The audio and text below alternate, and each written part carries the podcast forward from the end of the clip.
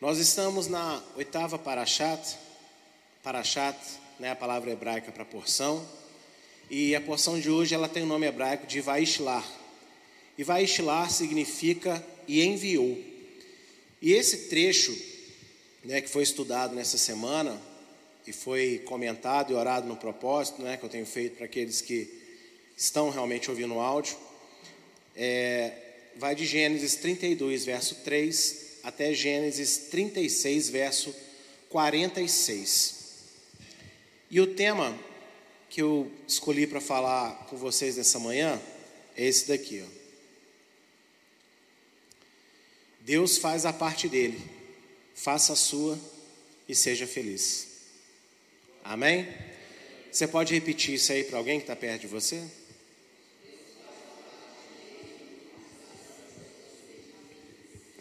Quem é que deseja ser feliz? Eu desejo. Vamos abrir as nossas Bíblias em Gênesis, capítulo de número 36.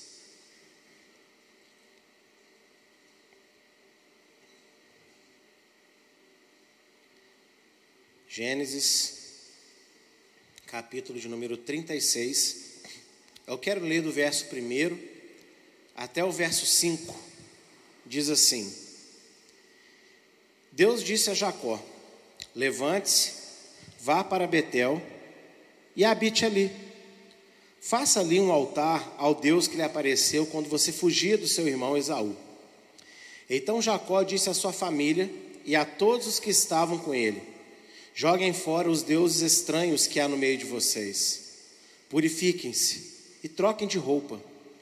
Vamos nos preparar e ir para Betel Farei ali um altar ao Deus que me respondeu no dia da minha angústia e me acompanhou no caminho por onde andei. Então deram a Jacó todos os deuses estranhos que tinham em mãos e as argolas que lhes pendiam das orelhas. E Jacó os escondeu debaixo do carvalho que está junto a Siquém. Quando eles partiram, o terror de Deus invadiu as cidades vizinhas e não perseguiram os filhos de Jacó. Amém? Nessa manhã, eu quero falar com vocês sobre o relacionamento que Deus ele construiu com Jacó ao longo dos anos. Deus ele construiu um relacionamento com Jacó. Quando Jacó ele engana o pai, né, ele aceita ali o plano de Rebeca, ele se fantasia de Esaú para ser abençoado. Deus ele não proibiu e não impediu de Jacó receber aquela benção, porque Deus já tinha profetizado que o mais novo iria servir o mais velho. Não quer dizer que precisava ser daquela maneira. Mas Deus não viu problema no sentido de, não, tudo bem, eu vou deixar ele fazer isso. Porque eu vou construir um relacionamento com ele. E nessa construção de relacionamento, Deus mudou o caráter de Jacó ao longo dos anos. Jacó foi aperfeiçoado. E um pequeno parênteses: às vezes, Deus quer fazer por nós muitas coisas, quer nos dar, talvez, muitas coisas que nós pedimos a Deus, mas talvez não seja da maneira como a gente está querendo obter essas coisas. E às vezes Deus vai até permitir que isso aconteça, só que a gente vai ter que passar depois por um processo de reconstrução na presença de Deus. Amém? Então repita comigo: nem sempre é do jeito que eu penso. E nessa construção de relacionamento de Deus com Jacó, eu não vou aqui citar as passagens, mas se você ler a porção passada e essa também, onde conta mais especificamente a vida de Jacó, você vai ver que Deus cuidou de Jacó, Deus livrou Jacó de muitos perigos, de muitas situações, né, situações difíceis. Deus abençoou Jacó nesse processo, Deus direcionou Jacó, Deus ele foi mostrando para Jacó como, é, como eram as coisas, como fazer as coisas, onde ir, aonde não ir, não é verdade? E Deus ele também se revelou a Jacó nessa construção de relacionamento. E tudo isso Deus faz por nós também. Quando Deus ele constrói um relacionamento conosco, ele cuida da gente. E Deus ele cuida de nós em situações que a gente nem imagina que ele está cuidando. Deus ele nos dá livramento. Irmãos, basta você sair de casa. Basta você sair de casa. Você não precisa sair de carro, não. Você pode estar a pé na rua. Quantas pessoas não são atropeladas com essas motos do jeito que elas estão hoje? Eu estou cansado de andar por aí, ver uma moto com pressa, subir a calçada sem olhar se tem alguém. Numa passagem, numa, numa faixa de pedestre, às vezes um carro para para alguém passar e a moto vem no meio, igual uma, uma tarada, né? E, e, e vai. Então nós ganhamos livramentos que a gente não imagina todos os dias. Deus ele nos abençoa. Gente, quantas bênçãos nós ganhamos de Deus às vezes sem a gente merecer. Eu acho que a maioria das coisas que Deus faz por mim, para não dizer todas, eu não mereço. Não mereço. Mas Deus ele vai lá com um carinho assim impressionante e concede para a gente, às vezes, algumas coisas. Nessa construção de relacionamento, Deus ele nos direciona. Quantas vezes na minha vida eu pensei em fazer alguma coisa de um jeito ou num tempo? Algumas eu errei, mas outras eu sinto a mão de Deus me segurando, falando: não é assim, não é por aí, não é agora. E Deus coloca em nós incômodos, né? Coloca em nós, às vezes, a gente chama de intuição, não é assim? Às vezes coloca em nós uma intuição de que aquilo ali não vai ser bom. Então Deus ele nos direciona. E Deus ele se revela a nós. A minha conversão ela foi com uma revelação muito poderosa, vocês sabem do testemunho. Mas ao longo da minha vida de crente, em momentos onde eu acertei, onde eu errei, Deus ele sempre se revela a mim, não vindo com voz audível necessariamente para falar, mas ele me mostra na palavra, ele me põe sentimentos, ele me põe pensamentos, onde eu tenho certeza que eu deveria fazer diferente, ou eu devo continuar fazendo daquela forma. E principalmente quando eu entendo na palavra as coisas, é quando eu me fico mais feliz com a revelação de Deus. Vocês acreditam? Eu fico feliz quando Deus fala, quando Deus usa alguém, mas eu fico extremamente satisfeito quando eu vejo na palavra a minha vida. Se eu estou acertando, se eu estou errando, se eu devo continuar, se eu devo parar, se eu devo mudar. Nessa hora eu entendo que a maior revelação que Deus pode dar para alguém você ler a Bíblia, entender a Bíblia. Você está vivendo o seu dia a dia e você se lembrar, naquele momento, de algo que a palavra fala. Naquele momento não é você, meu irmão, minha irmã, que a sua carne é a parte ainda não glorificada por Deus na sua vida. O seu espírito é novo, a sua alma está lavada e remida, mas a tua carne ainda é pecadora. E quando você lembra de alguma coisa assim na palavra, especialmente quando você está errando, é o Espírito de Deus que está ali se revelando a você naquele momento. E isso é glorioso, isso é algo espetacular. E Deus ele faz isso com todos nós. Amém? Olha, aponta seu dedinho profético para a cara do seu irmão e fala assim: Deus faz isso com você, fica atento. Amém, queridos? Fique atento. Agora, se Deus construiu um relacionamento com Jacó ao longo dos anos, Jacó também construiu um relacionamento com Deus. Por isso que Jacó é um dos três patriarcas ao qual Deus se deixa nomear. Aqui na igreja eu não ensinei vocês a orar Deus de Abraão, de Isaac e de Jacó à toa, que eu acho bonito. Porque Yeshua diz no Novo Testamento, em Mateus 22, por que, que vocês acham que Deus é chamado Deus de Abraão, de Isaac e de Jacó? Então, lá da época de Yeshua, as pessoas já falavam com Deus dessa maneira.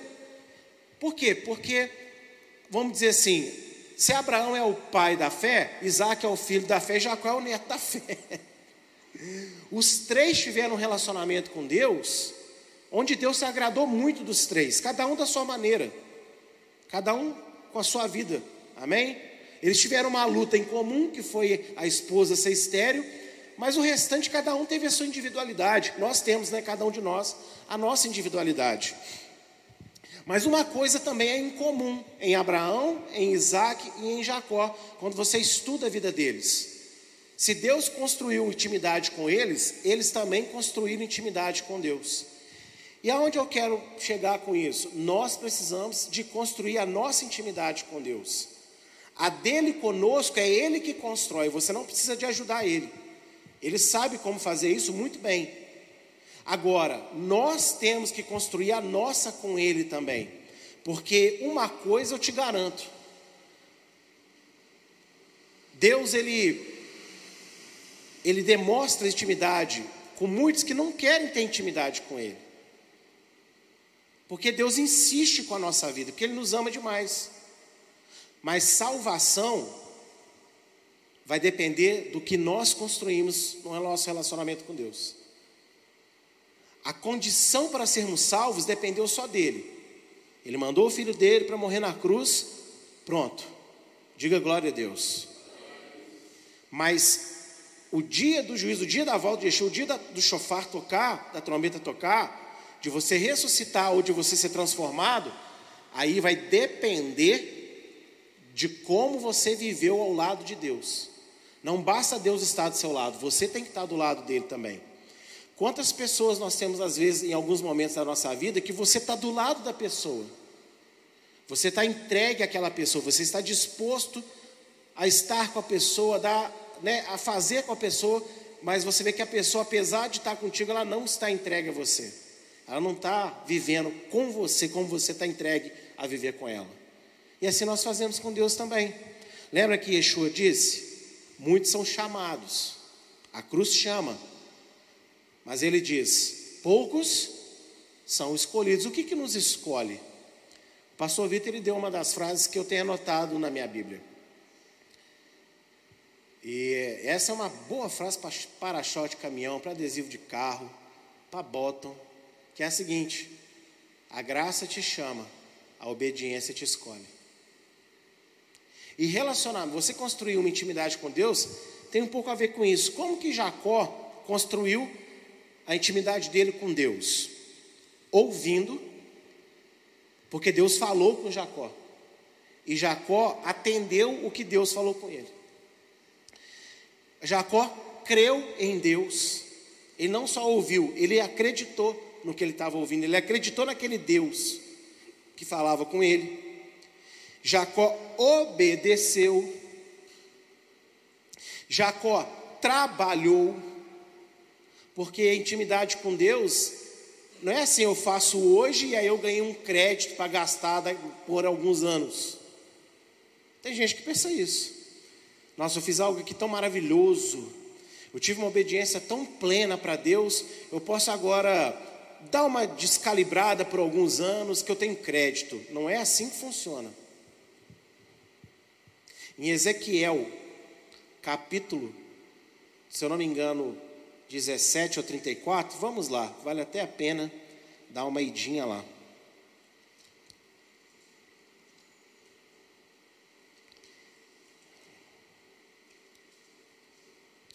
Se não me engano, acho que é o 34.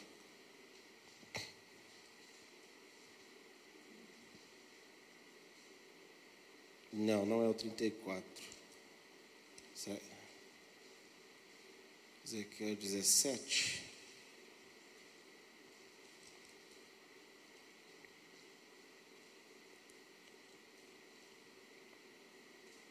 É.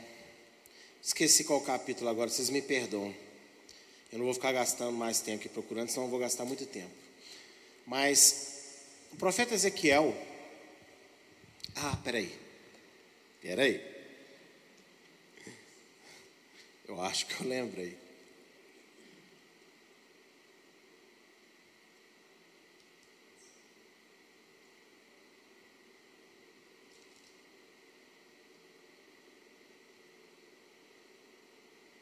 Não, não foi. É, em Ezequiel diz o seguinte, resumindo a história: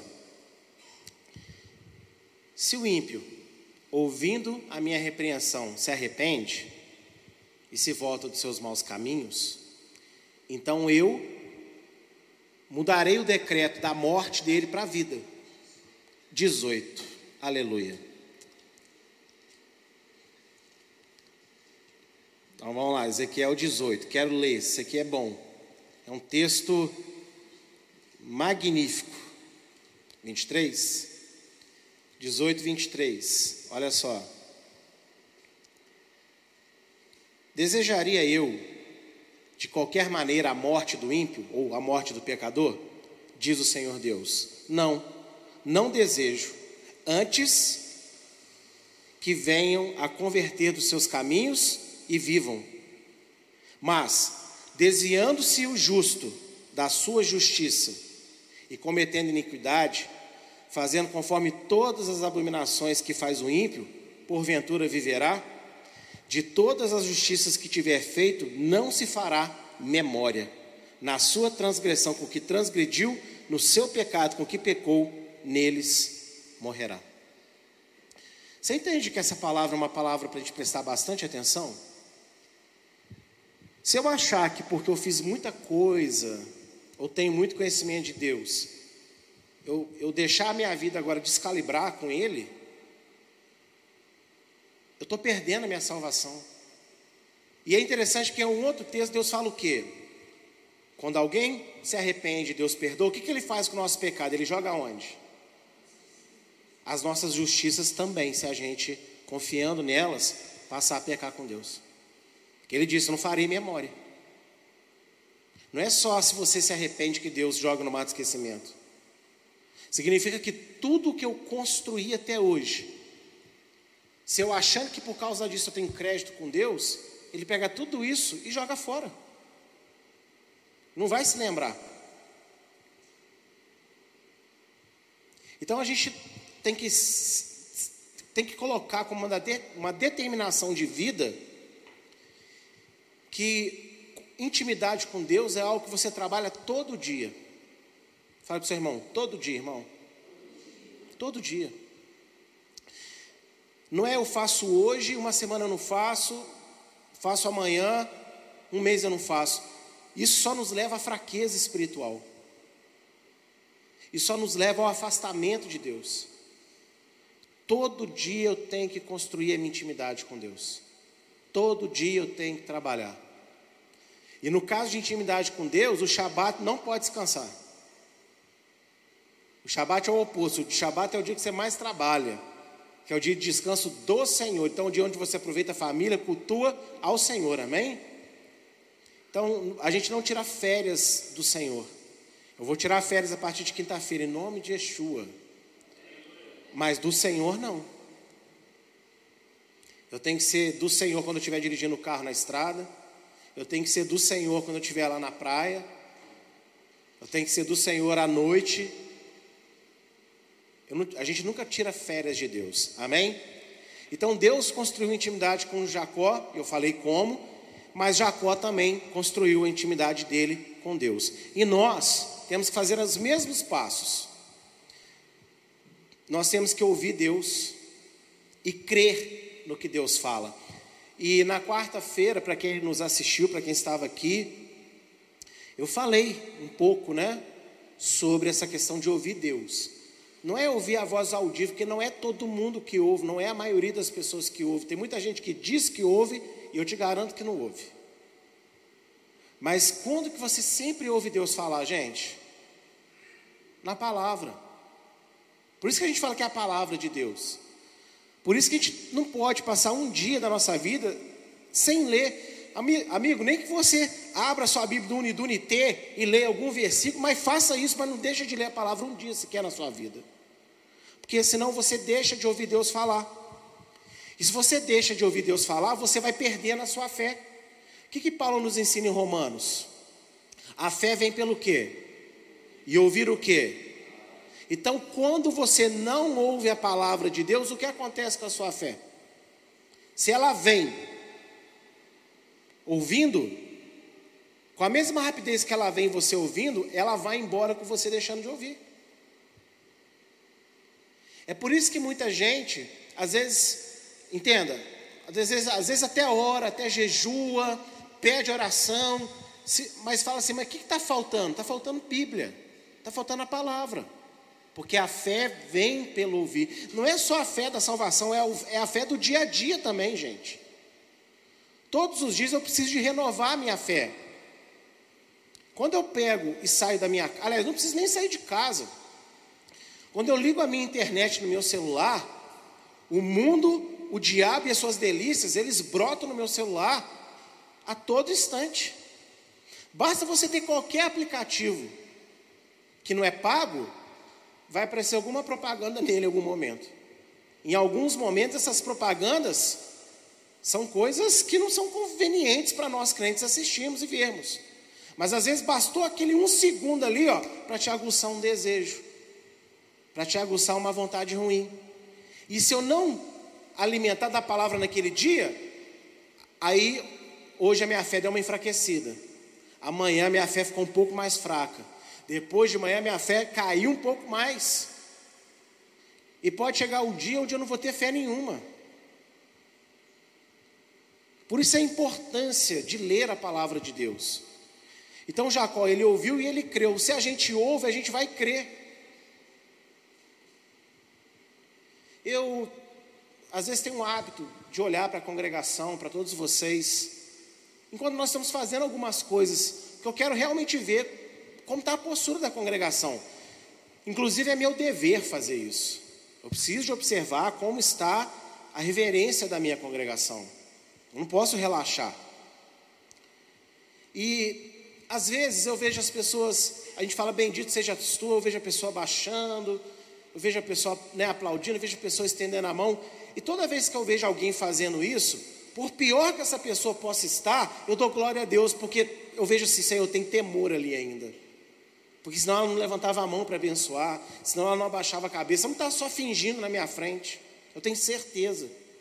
Faz porque aquilo ali é, um, é o que para a pessoa? Ela acredita naquilo.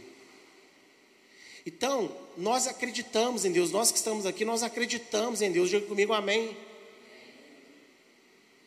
Mas se a gente não alimentar, a gente pode passar por períodos de escassez de fé na nossa, na nossa vida, no nosso dia a dia. Isso é ruim para a gente. Tem uma música que a gente canta aqui, né? Quem já pisou no Santo dos Santos em outro lugar não sabe viver. Meus irmãos, a gente no, a gente no mundo sem Deus, a gente, fica, a gente vai ficar deslocado. Você pode ter alguns momentos de prazer, você pode ter algumas, algumas diversões, mas você vai perceber, com o passar dos dias, das semanas, que você vai se sentir deslocado na existência. Por quê? Porque você conheceu a verdade e é complicado você viver sem a verdade. Então nós temos que ouvir a palavra de Deus para acreditar. Quanto mais a gente ouvir a palavra de Deus, mais a gente vai acreditar. Amém? E consequentemente, mais a gente vai obedecer. Para que, que Deus quer que a gente creia? Para a gente fazer aquilo que Ele deseja. Se a gente acredita em Deus, não é porque o cientista comprovou que na carne A tem elementos que isso ou que tem aquilo. Não é porque o cientista comprovou que no sábado tem um, uma energia é, cósmica que dá um descanso especial. Não é porque eu quero agradar o pastor você acreditou em Deus, você acreditou na palavra, então você quer fazer o que ele te fala, porque você acredita nele. E aí você vai trabalhar diariamente. Porque Deus, lembra que eu ensinei aqui na quarta-feira, Deus ele chama o que? Verdadeiros adoradores, trabalhadores. Aliás, falei semana passada, né? Na paraxá da semana passada. E aí você vai orar também.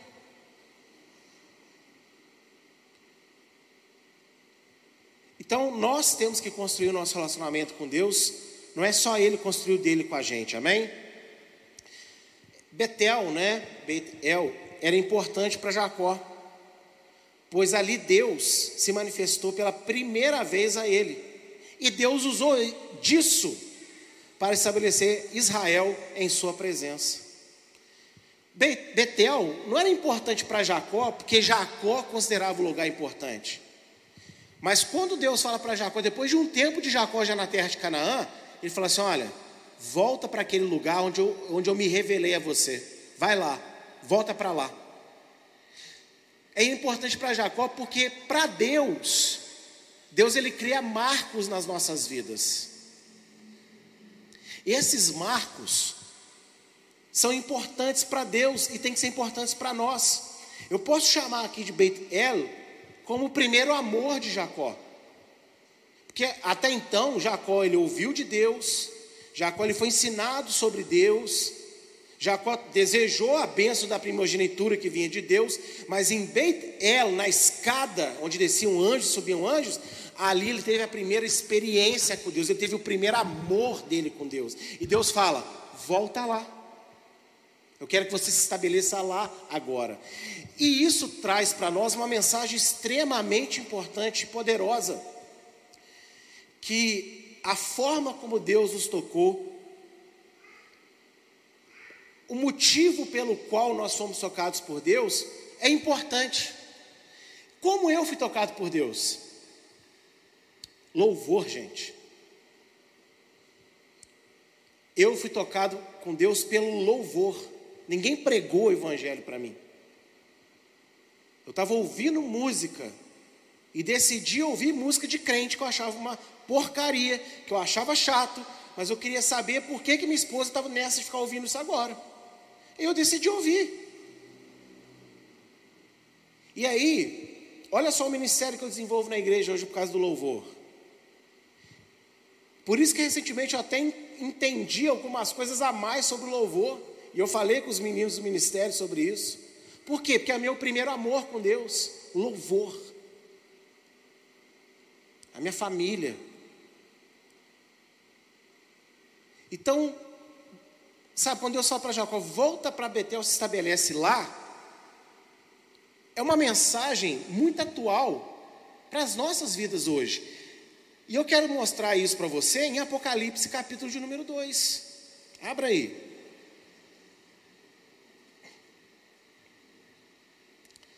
Apocalipse, capítulo de número 2, verso de 4 a 6.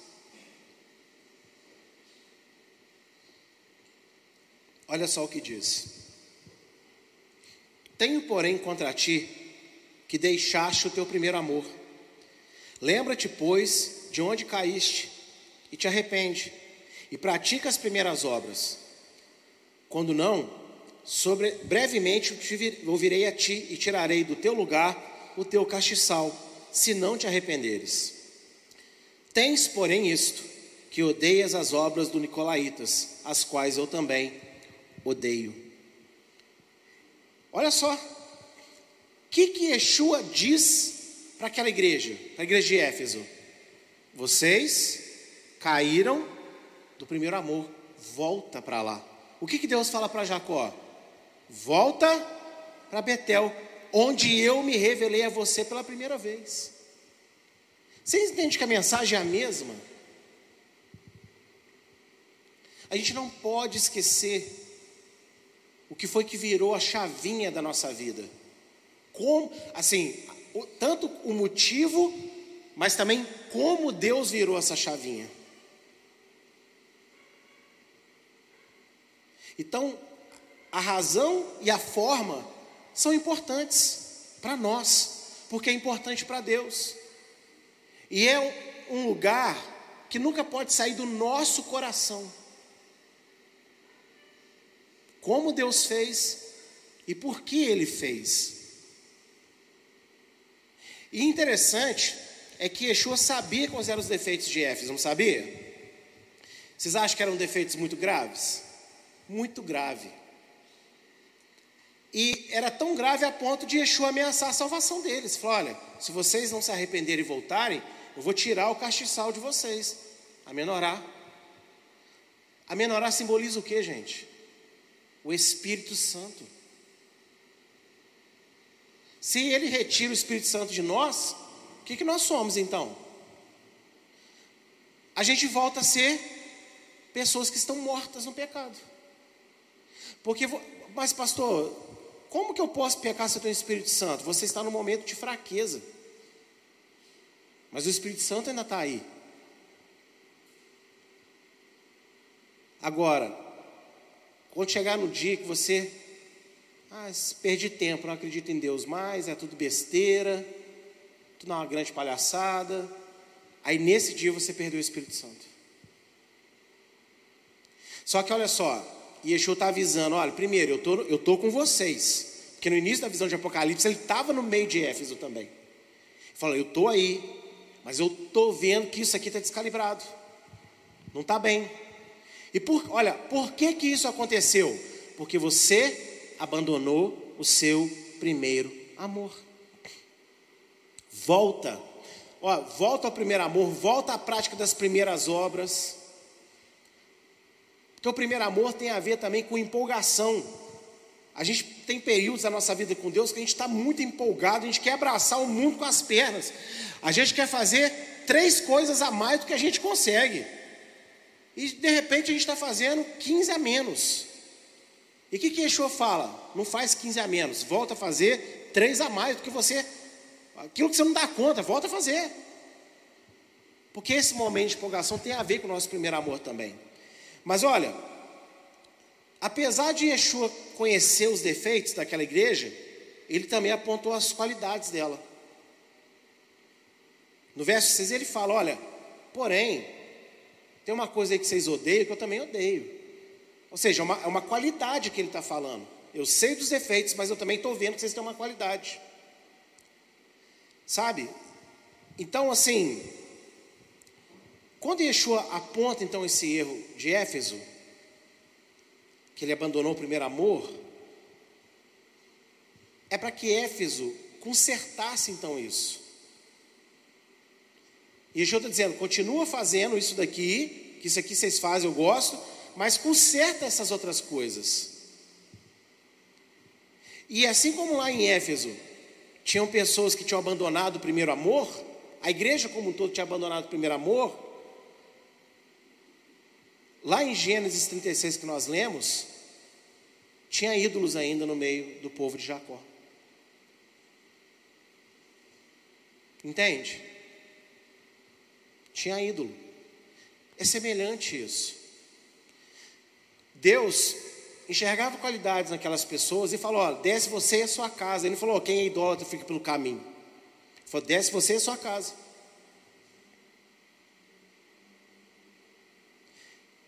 Mas Jacó, não Deus, fala assim: olha, eu sei que vocês têm ídolos aí. Passa tudo para cá. Não, a gente não pode mais viver dessa maneira. A gente tem que mudar. Assim como Yeshua chegou para aquela igreja e falou: Olha, vocês abandonaram o primeiro amor de vocês. Jacó falou com aquele povo: Vocês não veem tudo que Deus faz por nós? Como Deus é comigo? Não pode ter esse ídolo mais. Dá na minha mão. E ele esconde. Por que, que ele esconde? Para que aquelas pessoas não caíssem na tentação de ir lá pegar de novo e levar escondido outra vez. Que a nossa carne é fraca. Diga com seu irmão: sua carne é fraca, irmão.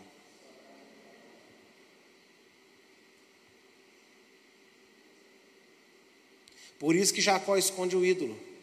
Por isso que às vezes é necessário tesourar algumas coisas da nossa vida. Porque a nossa carne é fraca. Vocês entendem o que eu estou falando? Então veja, Yeshua elogiou Éfeso, mas apontou seu erro também. E isso faz parte da, dessa construção de relacionamento.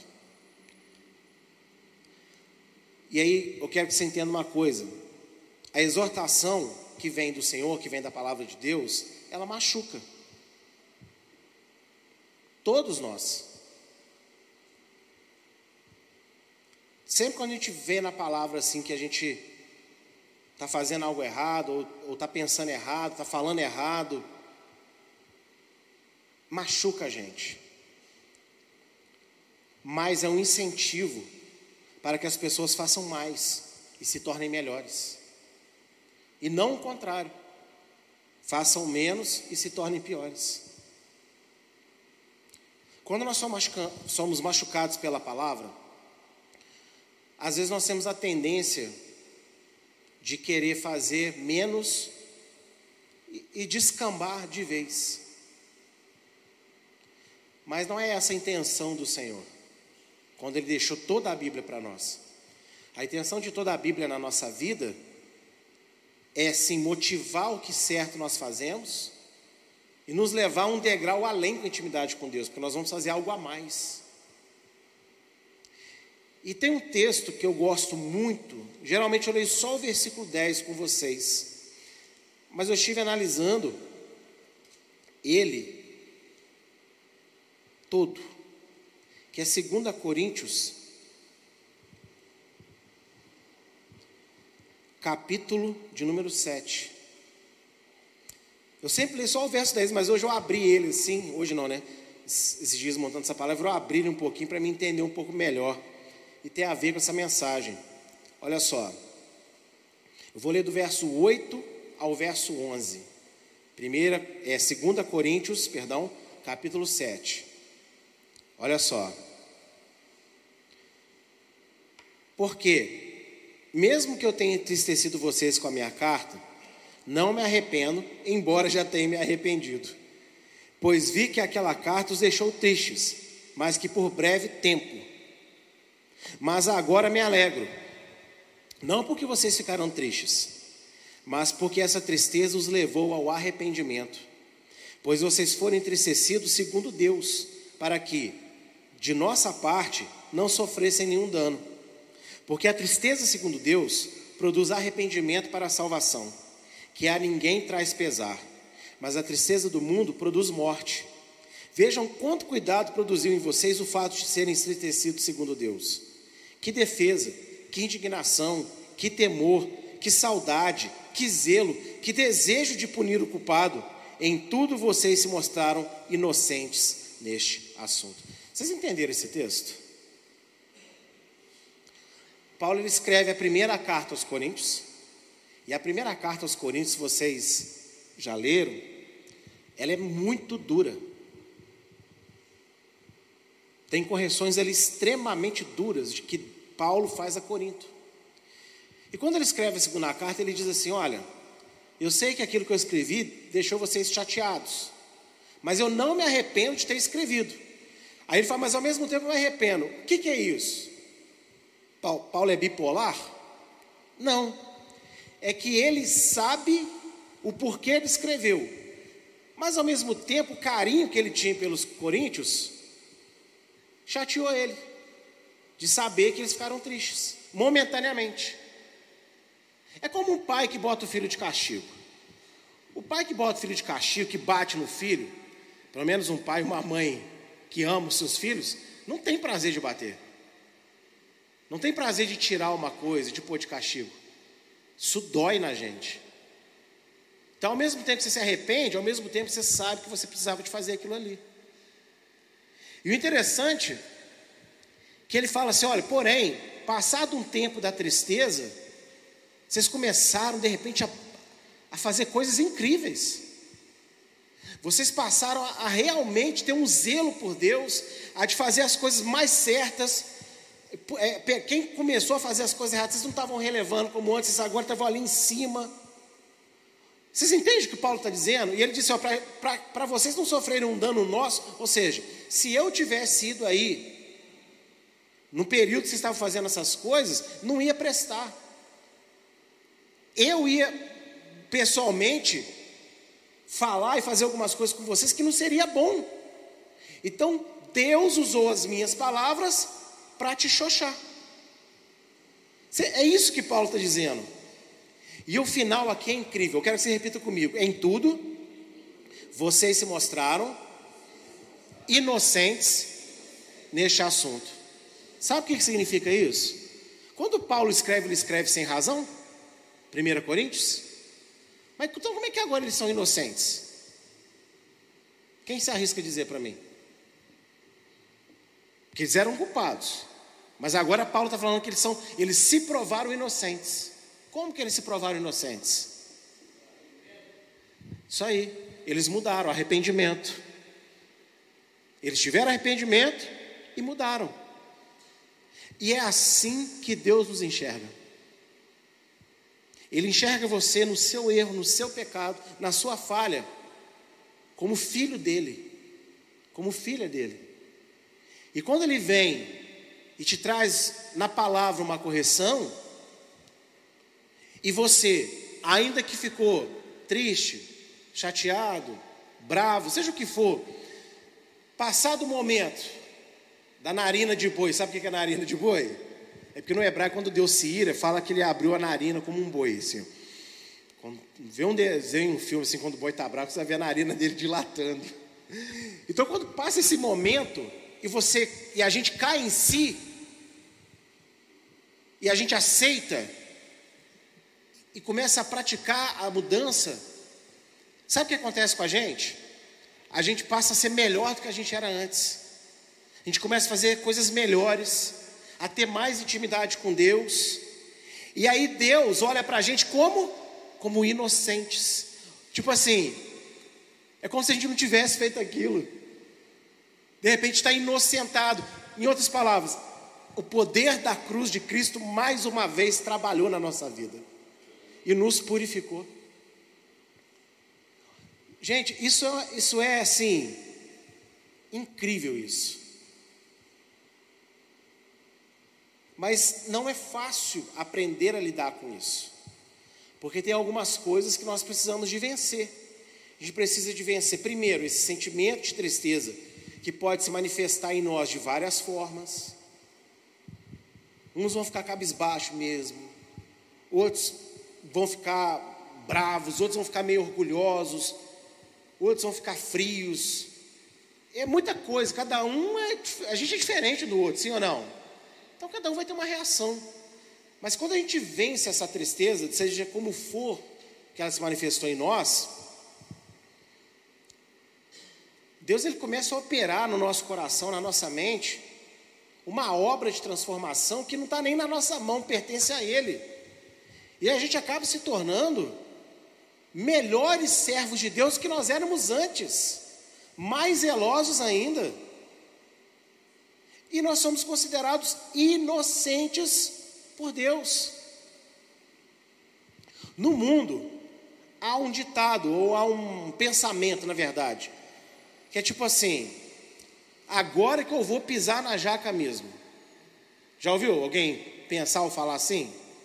Agora que eu vou, vou dar razão então. Segunda Coríntios ensina para nós o oposto. Que a gente deve lutar para mostrar que não, eu posso ter feito aquilo, eu posso ter mentido para o pastor Daniele, mas eu não sou um mentiroso. Quem está entendendo? Eu posso ter sido grosso com o pastor Vitor, mas eu não sou uma pessoa grossa. Então, 2 Coríntios está motivando o quê? Eu trabalhar, deixar Deus me mudar, para eu provar que aquilo foi um momento ruim na minha vida, mas eu não sou definido por aquele momento ruim. Eu sou definido por aquilo que Ele vê em mim. E o que, que ele vê em mim? A pessoa de Cristo, de Yeshua. Quando Deus olha para você, Ele não vê você, Ele vê Yeshua em você. Imagem e semelhança, não é assim? Quando Jacó exortou os da sua casa para abandonarem os deuses estrangeiros de uma vez por todas, enterrando os ídolos que lhes foram entregues, mandando que as pessoas trocassem as suas vestes, então o próprio Adonai colocou o terror diante dos povos por onde Jacó e sua casa passaram. Isto é, quando o povo se purifica espiritualmente e fisicamente, Deus vence batalhas que sozinho ninguém consegue. Olha só que legal. Deus falou com Jacó. Interessante que eu disse para vocês, Jacó não ouviu de Deus assim, fala para o pessoal tirar os ídolos. Mas Jacó sabia quem era Deus. Ele sabia o que os seus estavam fazendo. Ele foi lá e falou: Olha, vamos tirar esses ídolos? Me dá aqui, dê, me dá, dá para mim. E ele teve uma atitude ainda mais ousada, ele escondeu o negócio deles, para protegê-los, que amava eles. E quando eles aceitaram e eles saíram dali e foram para Beitel, eles não só fizeram isso também. O que, que Jacó fala para eles? Se lavem, troquem as roupas de vocês, troquem os enfeites de vocês, porque, gente, trocar de roupa, tomar banho, isso é simbolismo do que, gente? Do batismo, da purificação de Deus. tanto no batismo, mas quanto numa experiência que você tem ao longo da sua vida com Deus. E aí o que, que aconteceu quando eles trocaram de veste? Ou seja, foi um ato espiritual, mas também foi um ato que, gente? Físico. Quando eles saíram, eles iriam atravessar por lugares onde tinham caravanas de criminosos, de pessoas ruins queriam olhar assim um povo, opa, que povo é aquele ali? Cheio de, como é que se diz? Cheio de, de ovelhinha, ó, tem mulheres ali. O que, que, que, que ia acontecer com a caravana de Jacó? Ia ser roubado, mulheres iam ser saqueadas, né? estupradas, esse tipo de coisa. E Deus sabia disso. Só que quando eles se livraram dos ídolos e trocaram de roupa, Deus colocou medo naquele caminho, em todos os povos que estavam pelo caminho. As pessoas pod podem ter tido desejo, mas quando eles olhavam assim, não, não vou lá porque alguma coisa vai dar errado. Eles não sabiam que era Deus, mas alguma coisa neles botou um terror. Não, não, não vão fazer isso não. Esse aí vão deixar passar. Estou sentindo meu coração. Ai, bateu um vento esquisito aqui. Né? Alguma coisa está me dizendo. Já viu assim? Pessoa que não acredita em Deus? Alguma coisa está me dizendo que eu não devo ir lá. Isso que aconteceu com eles. E, gente, se nós ouvirmos a palavra, vencermos a tristeza e tirarmos espiritualmente da nossa vida os erros e também fisicamente, ou seja, nós tivemos atitudes de fortalecimento de fé. Existem situações que acontecem com você que você não consegue mudar, mas Deus consegue. E Ele vai mudar porque você o agradou que você escolheu ouvir a palavra e ter ações de mudança conforme a palavra. E isso vale para a vida financeira. Vamos lá. Eu tô, será que eu estou errado em pensar que muitos de vocês que estão aqui hoje ou estão me ouvindo em casa precisam de uma transformação de repente financeira na vida de vocês? Pergunta para mim se eu preciso. Eu preciso. De verdade. Graças a Deus não tem faltado nada no nosso lar. Mas tem, sei lá quantos anos, que a gente também não pode fazer nada mais. Por quê? Porque o meu salário está ali, ó, congelado há alguns anos ali. E vocês? Vocês precisam de que Deus faça alguma, alguma mudança financeira da vida de vocês? Vocês precisam que Deus faça alguma mudança nos relacionamentos de vocês? Seja em casa, seja na rua, sabe? Às vezes com a família, com a mãe, com o pai, com o irmão. Tanta coisa, tantas possibilidades. Você precisa que Deus faça uma, algo a mais em você. Então, faz aquilo que compete a você e deixe que Deus faça a parte dele. Amém? No Salmo 127,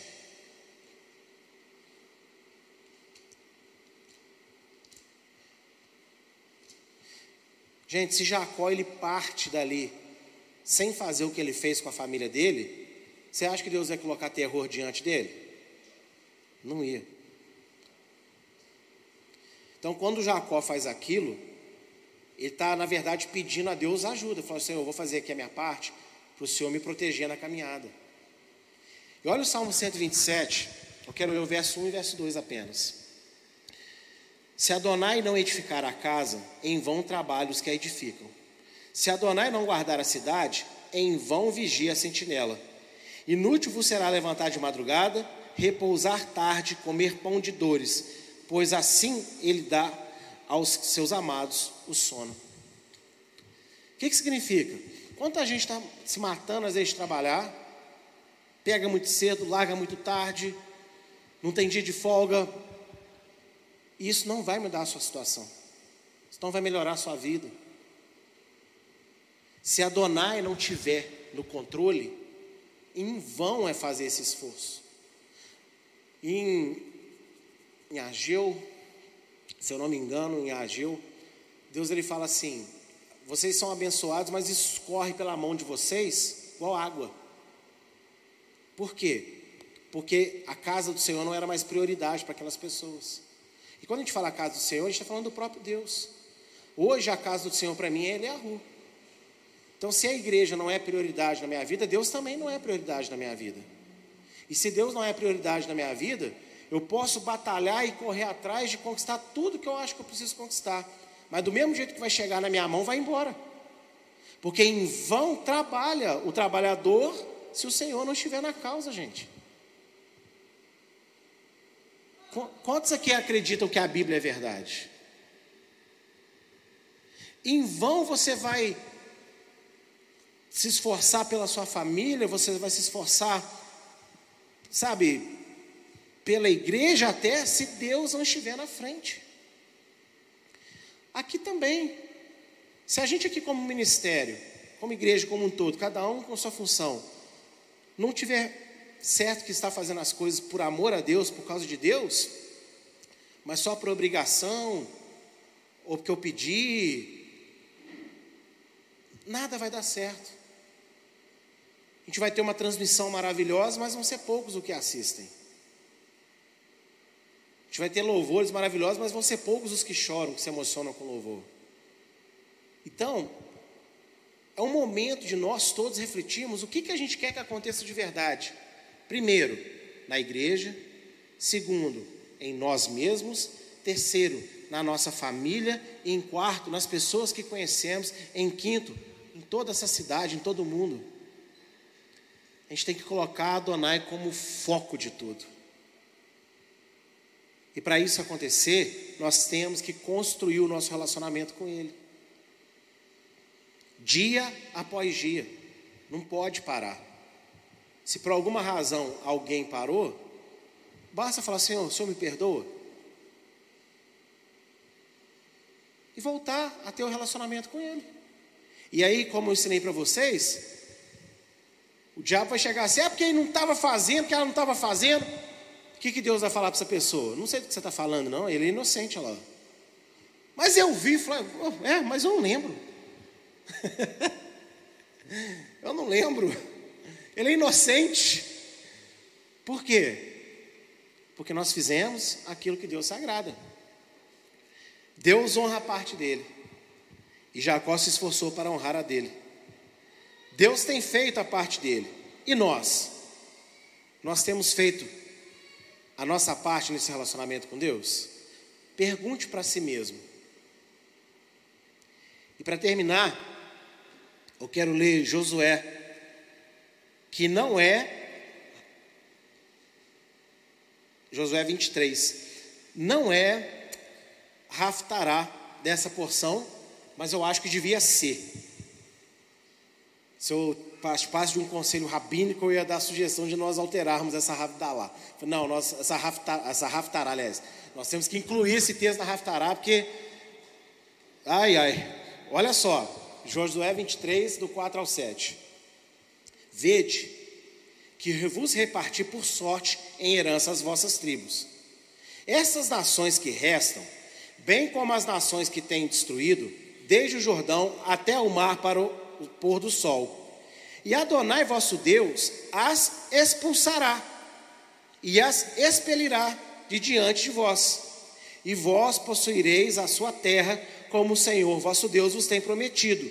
Esforçai-vos, pois, muito para guardardes e para fazerdes tudo quanto está escrito no livro da lei de Moisés, para que dele não vos apartei nem para a direita, nem para a esquerda, para que não entreis no meio dessas nações e ainda fiquem convosco. E dos nomes dos seus deuses não fazeis menções, nem por eles fazeis juramentos, nem os servis, nem a eles vos inclinareis. Vocês entendem por que eu escolhi esse texto para falar aqui no final? O que, que Deus fala? Eu estou levando vocês agora para um lugar diferente, um lugar seguro. E aí o que, Jacó faz? Tira do meio deles os ídolos que ainda restavam, os outros deuses. O que, que Josué fala? Olha, eu estou indo, estou partindo, minha vida está no fim, mas vocês estão entrando na terra, tem inimigos para serem expulsos, mas olha, cuidado para eles não ficarem no meio de vocês, vocês se apegarem aos deuses deles. Expulsa esses deuses. Se apega a Deus, se apega à palavra de Deus. Se apega aos mandamentos de Deus, porque aí Deus vai tirar eles de dentro de vocês. Não é vocês. Vocês podem pegar na espada para guerrear, mas quem expulsa e quem mata o inimigo é Deus. Quantas vezes Israel guerreou sem estar na presença e perdeu? Mas tinha pessoas habilidosas com a espada do mesmo jeito. Então, assim nós também. Nós seremos vitoriosos sobre os nossos sentimentos, sobre os nossos pensamentos, sobre os nossos relacionamentos, sobre o nosso trabalho. Seremos vitoriosos na obra da igreja, seremos vitoriosos em tudo, quando a gente não se apartar de Deus, tendo a palavra dele no nosso coração, se apegando a ela, lendo ela, crendo nela e praticando ela. Por isso que eu coloquei o nome. Deus faz a parte dele. Faça a sua e seja feliz. Você acha que Deus não quer a sua felicidade? Você acha que Deus não quer ver você com um sorriso no rosto também? Você acha que é só prova a vida com Deus? Não. Deus quer momentos de refrigério também para nós. Mas a única pergunta é: a gente está construindo nosso relacionamento com Ele como Ele tem construído dele conosco? Se você tem feito isso, amém, continue. Se por alguma razão qualquer que seja você deixou de fazer, volte a fazer hoje. Que o Senhor quer te ver feliz. O Senhor, quero que você entenda, o Senhor ficou muito feliz no dia que eu aceitei Jesus. Vocês acreditam nisso? Nossa, pastor, quanta arrogância. Não, não é arrogância, a Bíblia fala. A festa nos céus quando um pecador se arrepende. Então, no dia que eu me converti, teve bolo, teve cachorro quente, caché, Entendeu? Teve Coca-Cola geladinha entre os anjos. Amém? Bem, é uma alusão, lógico, vocês estão entendendo o que eu quero dizer. E no dia que vocês se converteram, teve o quê? Teve funeral no céu? Teve o quê? Teve festa também, amém? Gente, Deus ele ele fica feliz quando a gente, sabe, se volta para ele tanto no dia da conversão, quanto em qualquer momento da nossa vida, a gente deu uma, uma piscada, uma escorregada. Deus quer que a gente seja feliz. E a nossa felicidade está na presença de Deus. Amém, queridos? E eu quero orar nessa noite. Você não precisa vir à frente, mas se vocês conseguirem, puderem ficar em pé comigo. Falei nessa noite? nesta manhã, sou eu mesmo. É o hábito, gente. Há muito tempo fazendo culto de noite, de noite, aí a gente acostuma. Mas nessa manhã, você que está aí no seu lugar, né? Você que pôde ficar em pé, você que não pôde estar sentado, eu vou orar. Enquanto eu oro, eu queria que você fosse honesto com Deus. Se você entendeu essa palavra, se você entendeu o que, que Deus deseja para a sua vida, sabe, a sua felicidade, você cheio do Espírito dele. Converse você com Deus e apresenta para Ele a sua vida nessa hora. Porque Ele já sabe, mas Ele quer ouvir da nossa boca ou da nossa voz mental, né? Ele quer ouvir. Fale com Ele, Senhor, eu tenho feito isso, eu fiz aquilo, eu estou deixando de fazer isso. Mas eu sei que o Senhor ficou muito feliz no dia que eu me converti. E eu sei que o Senhor quer ficar feliz de novo. E aí se apresenta para Deus nessa manhã, amém? Quase que vai noite outra vez. Senhor nosso Deus, Deus de Abraão, Deus de Isaac, Deus de Jacó. Nessa manhã, eu estou aqui diante do teu povo, dando essa palavra para abençoá-los. E eu quero pedir ao Senhor, no nome de Yeshua, que cada um deles que está no seu lugar, que está refletindo, talvez alguém, Senhor, esteja sentindo, mas esteja sem forças, até mesmo para falar no pensamento o que está sentindo. Então, que o Senhor ajude cada um dos seus servos, porque o Senhor nos ama demais da conta. E o Senhor quer sentir alegria com a nossa vida. O Senhor sabe que a gente cai, que a gente escorrega, que a gente dá defeito, mas o Senhor não nos deixa de amar por causa desses defeitos. Muito pelo contrário, o Senhor vem até nós tocar nesses defeitos para nos corrigir, para nos aperfeiçoar para o Senhor. Meu Pai, nem sempre é bom, nem sempre é prazeroso ouvir algumas coisas que a palavra nos diz, que o pastor nos diz, que o irmão nos diz, que a mulher nos fala, que o marido nos fala, que o pai, que o filho, enfim, das inúmeras formas que o Senhor vem para nos corrigir. Mas se a gente entender e vencer esse momento de tristeza que se manifesta de várias formas no nosso coração, e buscarmos o Senhor de todo o nosso coração, nós vamos ver no nome do Senhor Yeshua como que o Senhor tem amor por nós.